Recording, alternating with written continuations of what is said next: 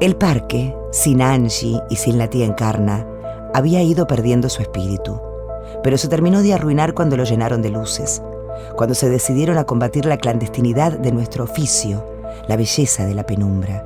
No somos criaturas de luz, somos animales de sombra, de movimientos furtivos y reverberaciones tenues, como son tenues nuestras resistencias. La luz nos delata, nos expulsa, no podemos convivir con la vida nueva que comienza a poblar el parque. Así se inicia el éxodo de las travestis.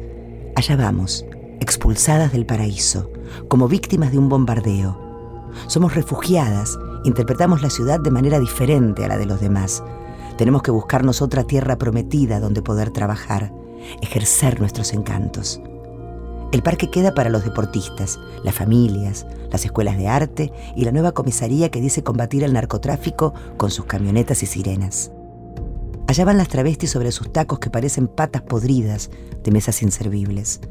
Se llevan a la rastra a sí mismas, abandonan el territorio de la penumbra, de la belleza, del verde.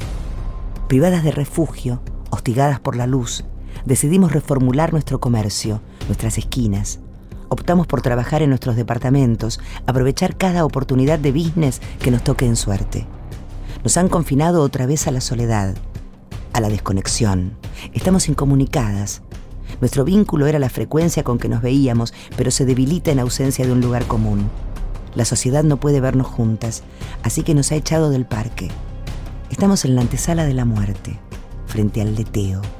Ya nos obligan a probar el primer sorbo de esas aguas. Yo elijo el balcón de mi cuarto de pensión como nuevo puesto de trabajo. Un balconcito bajo que marca mi estampa travesti. Espero hasta muy tarde para usarlo. Ni mis compañeras de pensión ni el dueño deben verme. Tengo que disimular bien el motivo por el que me paro en mi balcón como una virgen falsa que usurpa el lugar de las verdaderas vírgenes. Así me convierto en testigo de la noche del barrio. Veo ratones del tamaño de un gato. Veo peleas de perros, peleas de vecinos, Oigo también cómo gimen al coger en medio de la noche. Soy testigo silencioso e invisible de los robos, las palizas, las muchachas que pasan llorando por la calle, las caravanas que regresan de los bailes en todos los estados posibles. El mundo de la soledad, el raro placer de la contemplación. Sé vivir así, sin ver a mis hermanas, sin cruzarme con ellas. Mis visitas a la casa de la tía Encarna se hacen cada vez menos frecuentes Estoy preparada para vivir así. Soy capaz de andar sola. Fueron ellas quienes me enseñaron a sobrevivir. Un día me decido a ir a visitarla, pero no me atiende nadie en la pensión. Espero en la puerta, atenta a la mirada de los vecinos, siempre dispuestos al ataque o a la agresión. La semana pasada lastimaron de una pedrada en la cabeza a Abigail, mientras entraba con las compras de la semana. Veo venir por la calle a un hombre que trae de la mano un niño vestido con delantal a cuadritos de jardín de infantes. Lo miro fascinada bajo la influencia de la marihuana y de mi disfraz anónimo. Son hermosos. Cuando están muy cerca de mí, el hombre me dice al oído, me asustaste, casi sigo de largo. Como no reacciono, agrega, soy yo, encarna. Yo miro sorprendida y de pronto reconozco a nuestra madre, debajo de ese rostro estragado por la barba y esa ropa holgada que no alcanza a ocultarle del todo las tetas de silicona. El brillo ha crecido a la velocidad de la luz. Ya puede decir mi nombre. Encarna me hace pasar después del niño y cierra de un portazo. Entramos al corazón selvático de su patio. Todas las cosas cambian, dice la tía. María la pájara ha sido recluida en una jaula ubicada estratégicamente en la cocina para protegerla de los gatos. Ya no canta, dice la tía Encarna mientras se deshace del disfraz de varón y prepara la merienda de su hijo. Sí, las cosas cambian, pero no tanto. Por debajo, indomable, veo aparecer el cuerpo de mujer que extrañaba con locura, el cuerpo de nuestra madre, a la que hemos renunciado sin saber por qué. La tía Encarna señala a María y me cuenta que fue el brillo quien descubrió que los gatos se la querían comer. Se puso a gritar como loco mientras la señalaba diciendo, la tía, la tía. La pobre María no sabía defenderse.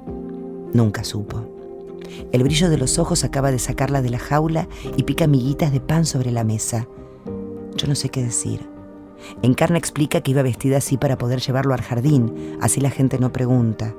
La madre de un compañerito había querido invitar al brillo, dijo que los nenes se llevaban bien, pero Encarna no se decide todavía. le ha conseguido documentos al brillo. Es mi hijo, está en el sistema, ya nadie puede sacármelo, dice. María come las miguitas de pan. De a ratos me mira, pero sus ojos han perdido la expresión humana. Encarna dice que es culpa del miedo. Después de que le atacaron los gatos perdió humanidad y dejó de volar. Hay mucha tristeza en su voz al decirlo. Después enciende la televisión y pone al brillo de los ojos a mirar un programa infantil. De su mochila saca un cuaderno y me muestra los dibujos que hacía el brillo, en crayones, con todos los colores. La había retratado a ella como varón y como mujer, y en el medio, tomado de las manos de ambos, se había dibujado a sí mismo, despidiendo rayos amarillos de su corazón, como si fuera un sol. Con una uña cortada, sin esmalte, sin anillos en la mano desnuda, la tía Encarna señala sus dos versiones y me dice que en el jardín de infantes había mentido que era viudo. Dije que la madre murió en el parto. Lo hice por él, para que tenga una vida normal. Figuro como Antonio Ruiz en el documento. Por eso me dejé crecer la barba, para la foto del documento. La tía Encarna había ingresado en la vida blanca, la vida del camaleón, la de adecuarse al mundo tal y como es. Me dice que el brillo lo sabe todo, no hay nada que ocultarle. Es muy sabio el niño. En ese momento él deja de mirar la televisión y dice, sí, lo sé todo. Ella es mi mamá y mi papá. No todos los niños del mundo tienen esa suerte. Yo pensé en cómo se desintegraba el amor en toda familia, pero ellos dos no eran una familia. El título de familia les quedaba corto. Lo de ellos era un amor mucho mayor, era toda la comprensión de la que era capaz el ser humano. Nunca se confunde, dice la tía. Afuera siempre me dice papá y acá adentro soy su mamá. Sería complicado si él no fuera inteligente. María la pájara salta de la mesa intentando volar, pero cae al piso. El brillo la toma entre las manos y forma un huevo con ellas. En susurros la va induciendo al sueño hasta que María se entrega y queda completamente inmóvil. El brillo se levanta y se va a su cuarto. No me digas nada, dice Encarna. Y yo le obedezco. No le digo nada. Nos quedamos en silencio las dos, tomando mate mientras oscurece en el patio. Camila Sosa Villada, Las Malas, en libros de cuarentena.